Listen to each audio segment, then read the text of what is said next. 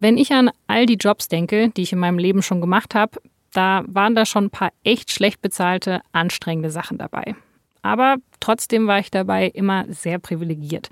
Ich hatte meistens einen Arbeitsvertrag, es war nie ein Problem, dass ich mal krank war und der wahrscheinlich wichtigste Punkt, ich habe mir damit immer nur was dazu verdient. Ich war nie so sehr auf das Geld angewiesen, dass ich nicht hätte kündigen können, wenn die Arbeitsbedingungen zu schlecht gewesen wären.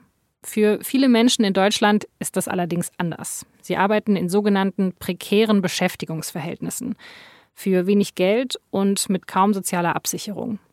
Gerade wird in dem Kontext ja häufig über die Gig Economy gesprochen, also Menschen, die einzelne Aufträge ausführen, einzelne Gigs und auch dementsprechend bezahlt werden und eben nicht festangestellt sind.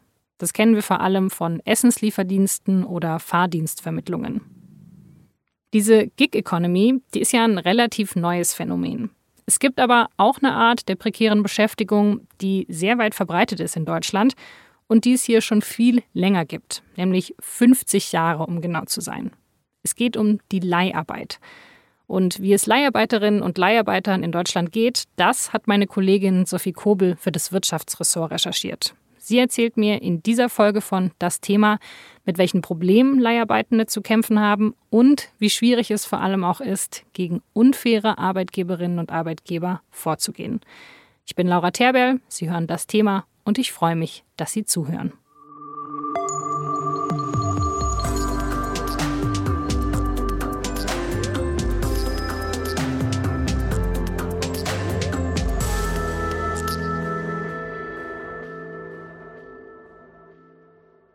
Sophie, wir wollen ja heute über das Thema Leiharbeit sprechen. Was mich zu Beginn interessieren würde, ist, wie definiert man denn Leiharbeit genau? Bei der Leiharbeit ist es so, dass du eigentlich gar nicht bei dem Unternehmen angestellt bist, bei dem du arbeitest, sondern bei einem anderen. Das heißt, du wirst, wie der Name auch schon sagt, ausgeliehen. Und mit dir wird auch sozusagen die Verantwortung ein bisschen verschoben. Die liegt dann nämlich auch nicht bei dem Unternehmen, bei dem du arbeitest, sondern bei dem, das dich geliehen hat. Und so kann man natürlich auch schlechte Arbeitsrechte oder Bedingungen ähm, ganz gut rechtfertigen und da so ein bisschen ja, hin und her schieben. Okay, dass also jeder sagt, na ja, dafür können wir nichts. Das ist ja das Unternehmen, wo die Person dann tatsächlich arbeitet. Und dann das andere Unternehmen sagt, na ja, das ist, dafür ist ja das Unternehmen, bei dem die Person angestellt ist, verantwortlich. Genau. Wie weit ist das denn verbreitet in Deutschland? Also wie viele Leiharbeitende gibt es hier? Also in den vergangenen Jahren waren es knapp 800.000. 2017 war es knapp eine Million. Das ist dann aber durch Corona auch noch mal ganz schön runtergegangen. Und was ich daran ganz interessant finde, ist, dass wenn wir uns anschauen, 1972, als die Leiharbeit auch gesetzlich verankert wurde, und da gab es ein bisschen mehr als 100.000 Leiharbeitende. Ähm, das heißt, man sieht wirklich, wie extrem dieser Zweig angewachsen ist. Wie hoch ist denn der Anteil von bei Leiharbeitenden, die aus dem Ausland kommen? Also ist das der Großteil oder wie kann ich mir das vorstellen? Nee, das ist ein Drittel derzeit. Okay, also zwei Drittel der Leiharbeitenden ungefähr kommt aus Deutschland und ein Drittel aus dem Ausland. Genau, man muss nur immer auch so ein bisschen im Hinterkopf haben, es gibt ja auch noch Werksarbeitende, es gibt Minijobber, es gibt befristet Angestellte, es gibt Scheinselbstständige. Also es gibt dieses Feld der prekären Beschäftigungen ist sehr groß und die Leiharbeit ist nur eins davon. Und ich gehe mal davon aus, dass es Branchen gibt, wo jetzt Leiharbeit stärker verbreitet ist. Also welche Bereiche sind es denn? Reinigungskräfte sind ein sehr gutes Beispiel. Ich finde auch, da merkt man auch selber oft so bei den Unternehmen, bei denen man schon gearbeitet hat, dass das immer Menschen sind, die arbeiten im eigenen Unternehmen, aber man kennt die nicht wirklich. Und da merkt man, finde ich auch ganz schnell, wie wirklich nicht nur diese rechtliche Verantwortung, sondern auch dieses Zugehörigkeitsgefühl und so, das ist bei diesen Menschen oft leider gar nicht so da mit ihren Kollegen. Aber es gibt auch noch ganz andere Branchen, also vor allem die Produktion und Dienstleistungen. Die Fleischindustrie ist ganz typisch. Bauarbeiter, Essenszulieferer, also viele Menschen, die man eigentlich schon im Alltag sieht, jetzt von der Produktion abgesehen. Du hast für deine Recherche ja auch mit einem Leiharbeiter sehr lange gesprochen, um wirklich mal so nachzuvollziehen, was er für eine ganze ja, Odyssee mitgemacht hat. Äh, kannst du mir von ihm mal erzählen? Das ist der Giovanni, der ist Mitte 50 aus Italien und ist 2020 nach Deutschland gekommen. Der ist dann hier wirklich einmal, also der hat mehr von Deutschland gesehen als ich. Er ist am Anfang nach Münster gekommen, danach war er bei einer äh, Fischzucht in Flensburg, dann ist er nach Nürnberg, hat dort in einer Eisdiele gearbeitet, äh, war natürlich auch nach der Sommersaison wieder vorbei.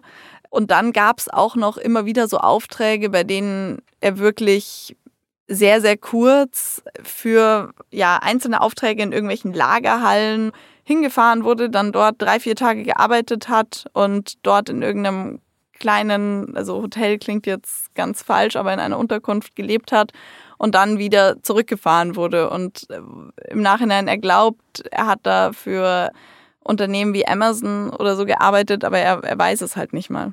Also wieso hat er denn beschlossen, nach Deutschland zu kommen? So was war seine Motivation da?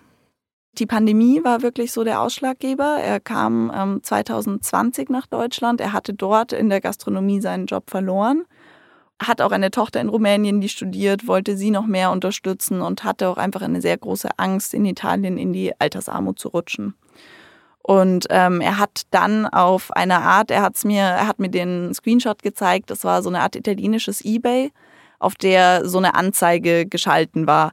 Und das ist ganz typisch, dass sowas auf Facebook oder anderen sozialen Netzwerken hochgeladen wird und ähm, da steht dann, du verdienst mindestens 1000 Euro netto bei dem und dem Unternehmen, bei der und der Leiharbeitsfirma und das wird dann auch oft noch über Privatpersonen gepostet, die dann auch noch so ein bisschen was abhaben wollen vom Kuchen und äh, einen dann vermitteln. Und ähm, ja, diese Anzeigen sind einfach sehr typisch, aber die Leute brechen dann auch ihr Leben ab und kommen hierher.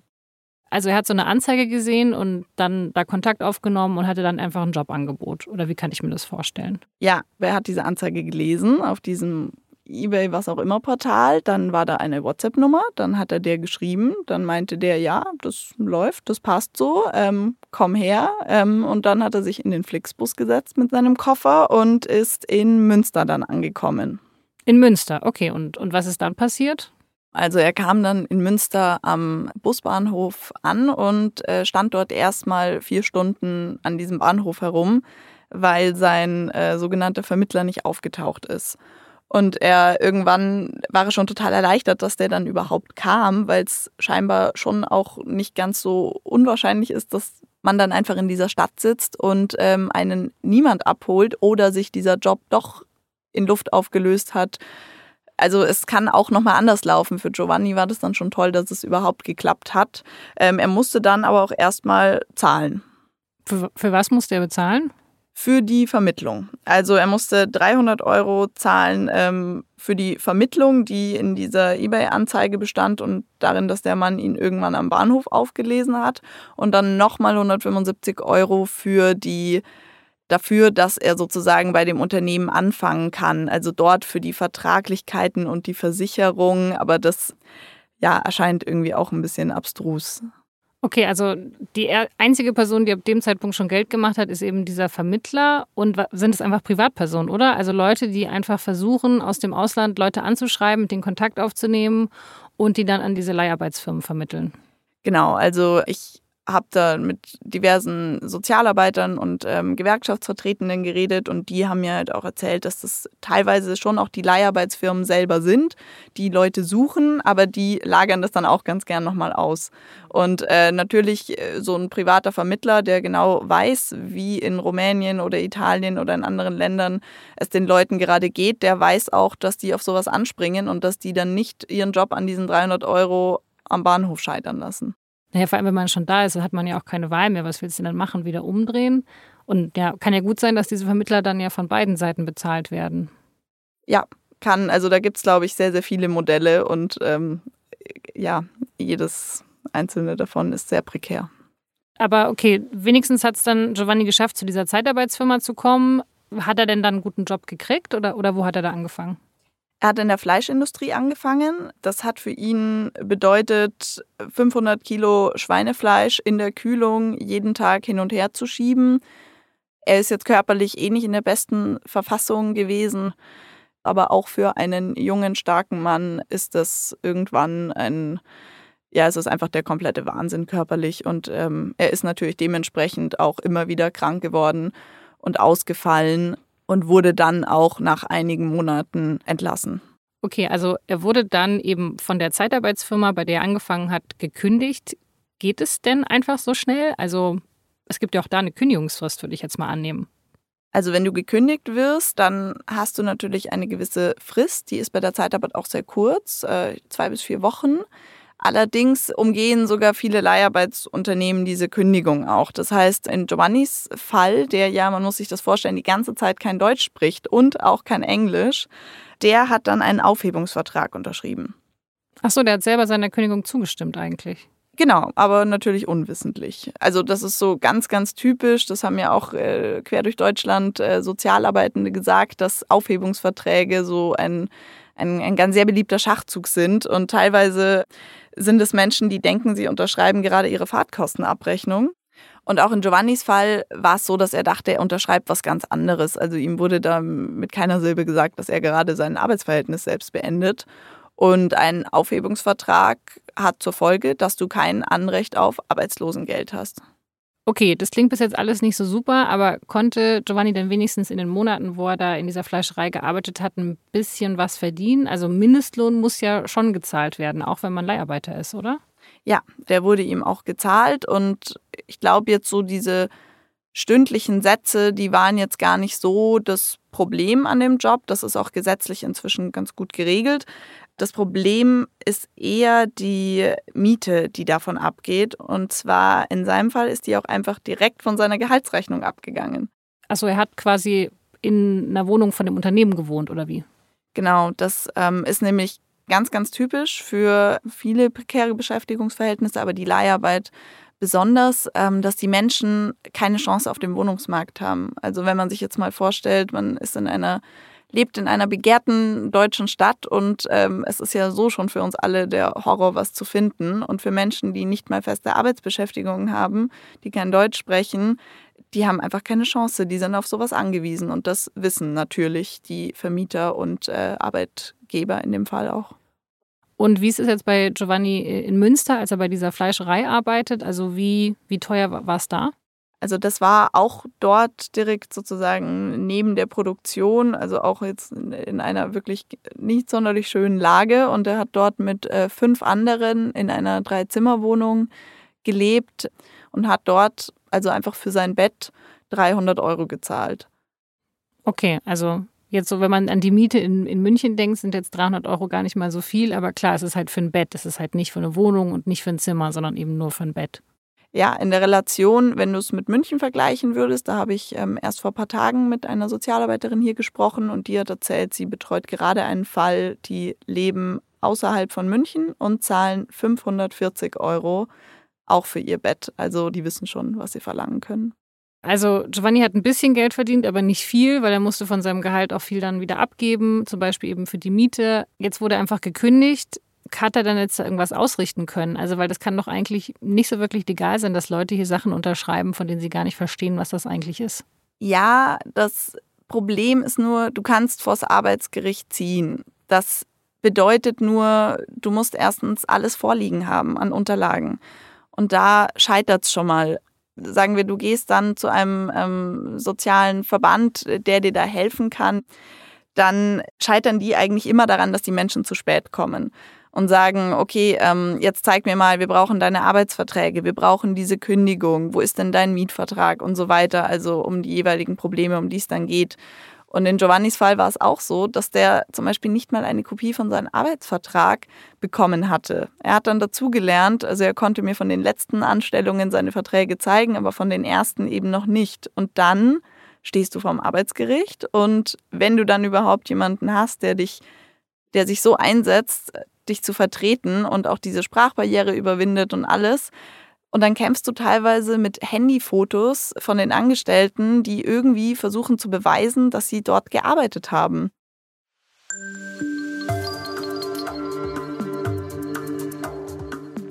Eine Sozialarbeiterin, mit der Sophie für ihre Recherche gesprochen hat, ist Andrea Galonta.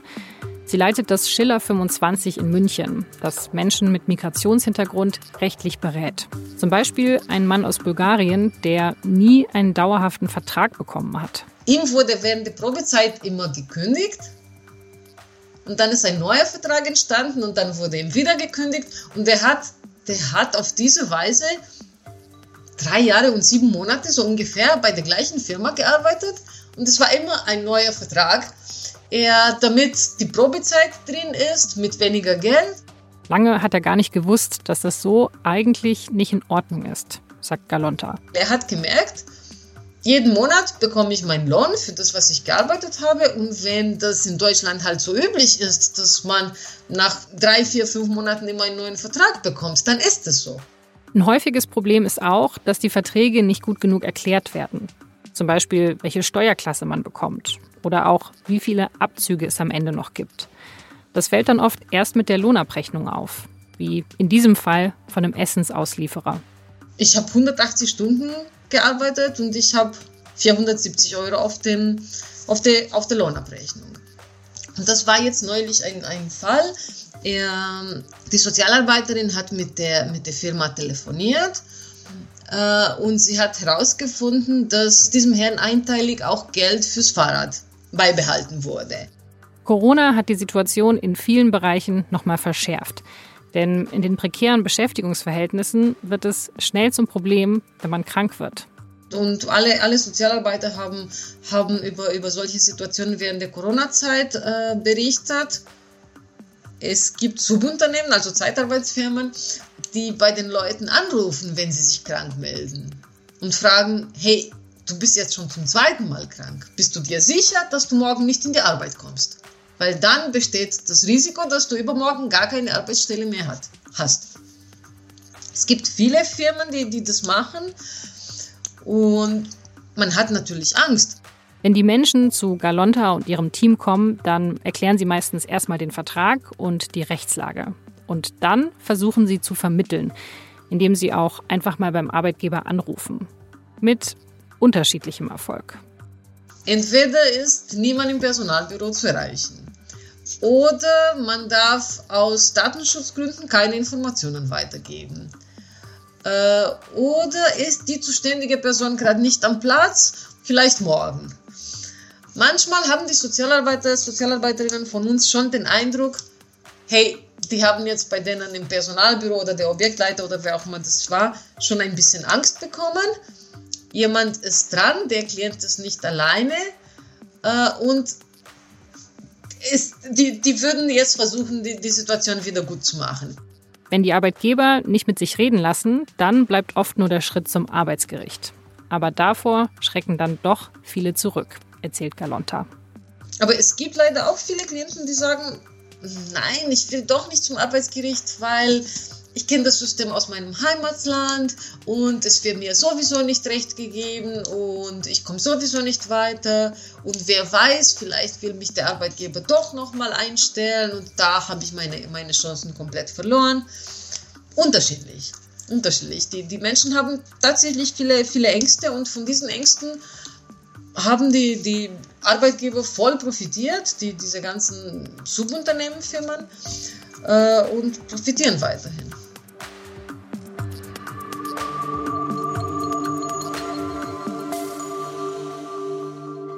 Also insgesamt habe ich das Gefühl, also dieses System, wie es jetzt auch Giovanni erlebt hat, das ist für alle Leute ziemlich praktisch, außer für Giovanni selber. Also die, die, die Firmen profitieren davon, dass sie eben ja schnell und günstig Arbeitnehmer bekommen, die die Aufgabe übernehmen, für die es wahrscheinlich sehr schwierig ist, Mitarbeiter zu finden. Die Leiharbeitsfirma verdient dann wahrscheinlich auch Geld dran, aber ja, die Leiharbeiter selber, die sind eigentlich rechtlich überhaupt nicht geschützt, oder? Also sie sind nicht nicht geschützt, aber im Endeffekt ist es natürlich eindeutig eine sehr angenehme Situation für Unternehmen und nicht für die Menschen selbst. Man muss jetzt dazu sagen, Leiharbeit ist nicht automatisch etwas Schlechtes, ganz plakativ äh, gesagt. Ähm, es gibt auch Menschen, für die diese Flexibilität natürlich sehr, sehr gut ist. Also wenn man jetzt an Studenten denkt, die zum Beispiel jedes Semester einen anderen Stundenplan haben und die sind dann total dankbar, wenn sie einen Job haben, bei dem sie Mindestlohn kriegen und den einfach ganz flexibel ihrem Leben anpassen können. Oder vielleicht auch ähm, Menschen, die eben nicht Vollzeitarbeit wollen, sondern nur noch in Teilzeit arbeiten möchten oder so. Also das ist jetzt nicht so, dass man sagt, Leiharbeit ist generell ein Wirtschaftszweig, der nicht auch Vorteile bietet. Nur werden diese Menschen für diesen Vorteil ist, die werden auch immer, immer sehr nach außen gezeigt und da wird immer sehr gesagt, ja, ähm, das ist doch auch für beide Seiten sozusagen ein guter Deal. Aber im Endeffekt, wenn man mal anfängt, da mit Gewerkschaften, mit Sozialarbeitern und so zu reden, dann sagen die alle, die meisten Menschen machen das aus Alternativlosigkeit. Und deswegen, ja, sollte man das einfach ein bisschen äh, in Relation sehen. Ja, vor allem, also die Beispiele, die du mir jetzt gebracht hast mit Giovanni, das waren ja Vollzeitstellen. Also der hätte ja auch eine Festanstellung genommen, wenn er sie dann angeboten bekommen hätte. Genau, das ist eigentlich auch das Problem in der Leiharbeit, dass Unternehmen einfach diese Möglichkeit nutzen, um Vollzeitstellen mit Leiharbeitenden zu besetzen. Und da hat man gesetzlich gesagt, okay, ähm, die Leiharbeit ist gedeckelt. Die war mal auf sechs Monate, mal auf 24 Monate, mal gab es gar keine Deckelung. Jetzt ist man in Deutschland bei 18 Monaten. Das Problem daran ist nur, dass diese 18 Monate immer auf die Person sozusagen bezogen sind. Das heißt, dieser Mensch darf nach 18 Monaten nicht mehr bei Unternehmen B arbeiten, aber ein anderer Mensch darf danach an diese, in dieser Stelle wieder für 18 Monate arbeiten. Und ich finde, da sieht man ganz klar schon das Problem. Okay, deswegen dann ist es für die Unternehmen am einfachsten zu sagen, gut, wenn der jetzt schon 18 Monate hier war, dann machen wir dann einen Aufhebungsvertrag und holen uns eben einen neuen Leiharbeiter. Genau. Oder eine Kündigung. Also ja. das ist jetzt nicht natürlich nicht immer ein Aufhebungsvertrag, aber ähm, das ist so die, äh, ich sage jetzt einfach mal, asozialste Variante davon. Aber also wieso ist es denn für die Unternehmen nicht interessanter, dann häufiger die Leute auch fest anzustellen? Also ich meine, die sind dann ja eingearbeitet. Also wieso funktioniert das denn nicht häufiger, dieses Instrument, okay, erst als Leiharbeiter und dann eben wirklich festangestellt? Das ist einfach für die Unternehmen sehr, sehr bequem. Also ähm, die kennzeichnen das immer als Flexibilität und am Ende ist es für ein Bauunternehmen schon sehr angenehm, wenn es sagt, ah, wir haben jetzt den Auftrag, da brauchen wir so und so viele Leute und ähm, beim nächsten brauchen wir aber nur die Hälfte und dann bist du die Leute aber auch selbst mit Kündigung in spätestens vier Wochen los. Okay, also das kann ich auch verstehen, dass es für Unternehmen dann ja auch so ein bisschen rational ist, das so zu machen. Also wenn es ihnen der Gesetzgeber auch so erlaubt. Betriebswirtschaftlich ist das ja quasi dann die beste Möglichkeit für die. Aber wie könnte man denn dagegen steuern? Also wie könnte denn der Staat da einspringen, damit das eben nicht so auf Kosten der Arbeitnehmer läuft? Also es wird jetzt schon relativ viel getan. Also es gibt jetzt zum Beispiel das Equal Pay Gesetz. Das Equal Pay Gesetz bedeutet, dass Leiharbeitende denselben Lohn runtergerechnet auf die Stunde bekommen müssen wie ähm, Festangestellte. Allerdings, kurz gesagt, am Ende muss diese Anpassung des Gehalts nach aller spätestens 15 Monaten stattgefunden haben. Davor kannst du stufenweise anpassen. So, jetzt ist aber die maximale Anstellungszeit 18 Monate. Und da gibt es natürlich Unternehmen, die das auch einhalten und die da von Anfang an den gleichen Mindestlohn auszahlen. Ich will jetzt überhaupt nicht sagen, dass das der absolute Standard ist, dass Leute erst nur drei Monate lang dieses Gehalt kriegen. Aber viele reizen es dann rechtlich wieder aus. Und ein Giovanni wird nicht so schnell sagen, äh, Entschuldigung, hier läuft aber was falsch und ich kenne meine Rechte und äh, bitte ändern. Hm. Okay, also ich kann ja auch als Unternehmen dann einfach sagen, ja gut, dann ist jetzt nicht mehr 18 Monate die, die Maximallaufzeit von so einem Leiharbeiter, sondern ist sie halt einfach 15 Monate. Das geht theoretisch natürlich auch.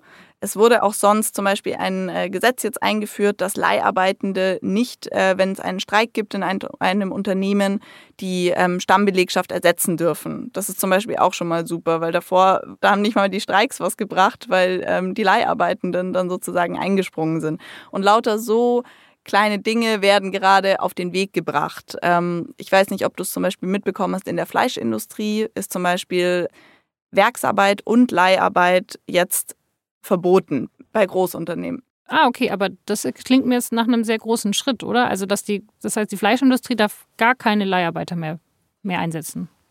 Ja, also gar keine ist jetzt auch wieder so ein bisschen so eine Sache, aber beim, ähm, beim Schlachten, beim Ausnehmen, beim Verarbeiten in Großunternehmen, das heißt ähm, über 49 Angestellte dürfen das jetzt keine Leiharbeitenden mehr machen.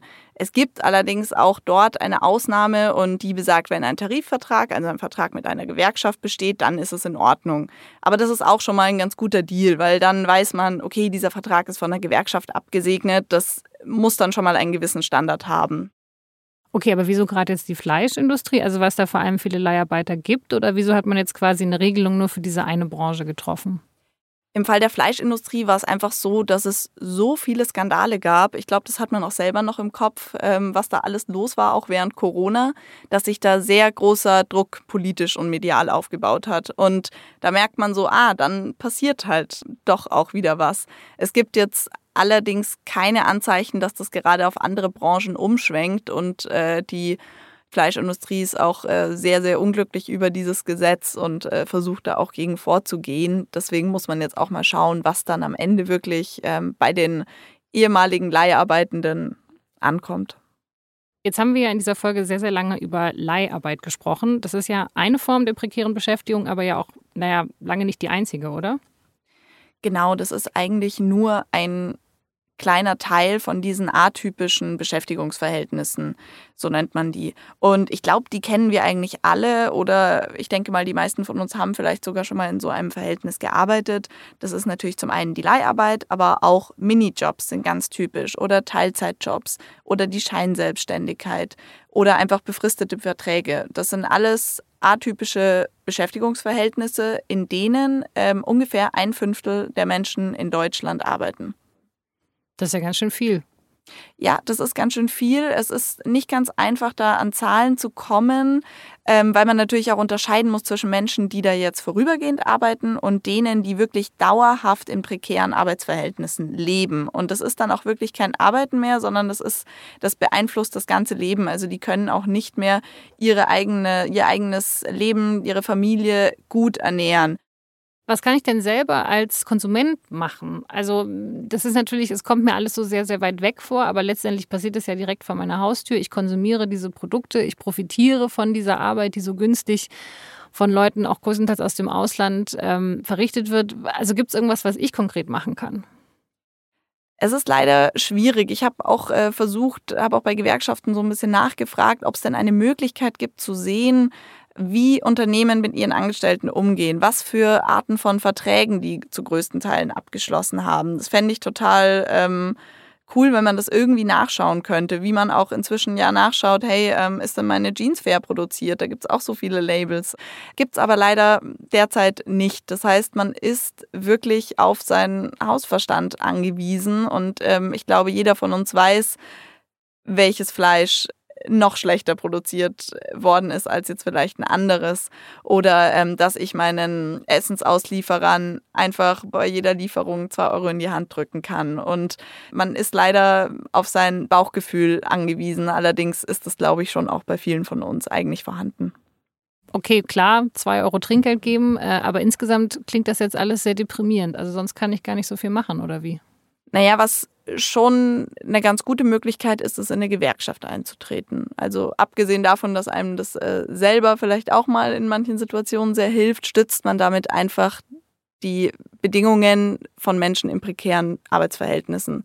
Weil Gewerkschaften können Tarifverträge aushandeln und die wiederum verbessern die Situation, eben weil dieser Vertrag dann einfach einmal durch eine Hand mehr gegangen ist, die sehr auf Arbeitnehmerseite ist. Wie geht's denn, Giovanni? Ist er noch in Deutschland oder ist er mittlerweile wieder zurück nach Italien gegangen? Ich habe Giovanni vor ein paar Wochen äh, nochmal getroffen und ihm geht's ganz gut. Er führt, glaube ich, ein deutlich zufriedeneres Leben als die letzten zwei Jahre in Deutschland.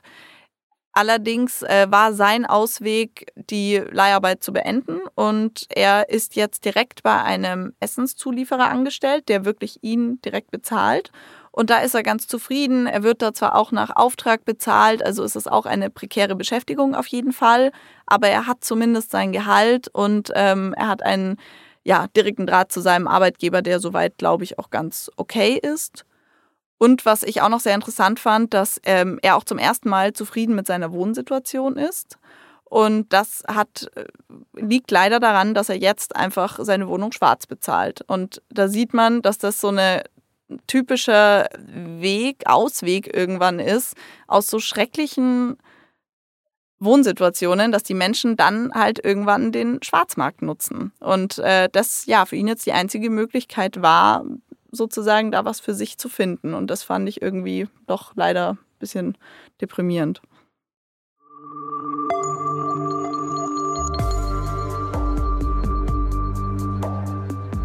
Das war das Thema mit Sophie Kobel. Der Leiharbeiter, über den sie in dieser Folge spricht, Giovanni, der heißt übrigens eigentlich anders. Er wollte aber für diese Recherche anonym bleiben. Einige zusätzliche Texte zum Thema Leiharbeit, die habe ich Ihnen in den Show Notes verlinkt. Darunter auch ein Porträt einer Leiharbeitsfirma, die sich eben gegen den schlechten Ruf der Branche wehrt und gerade versucht, ein neues, modernes Konzept auf die Beine zu stellen. Ich wünsche Ihnen noch eine schöne Woche und hoffe, dass wir uns am Mittwoch in zwei Wochen wieder hören. Dieser Podcast wird produziert von Vincent Vitus Leitgeb und mir, Laura Terberl. Diese Folge wurde produziert von Caroline Lenk. Vielen Dank fürs Zuhören und bis zum nächsten Mal.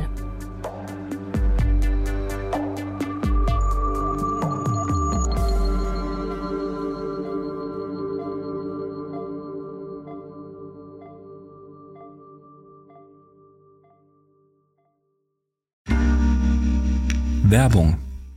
Hi, ich bin Patrick Bauer, Reporter beim Magazin der Süddeutschen Zeitung. Und gemeinsam mit meiner Kollegin Eva Hoffmann habe ich an einer unglaublichen Geschichte recherchiert.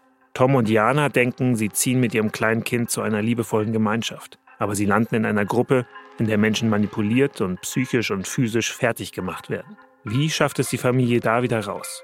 Im Schattenkloster. Chronik einer Gehirnwäsche ist ein SZ Plus Podcast in Zusammenarbeit mit Audible. Jetzt auf sz.de slash Schattenkloster.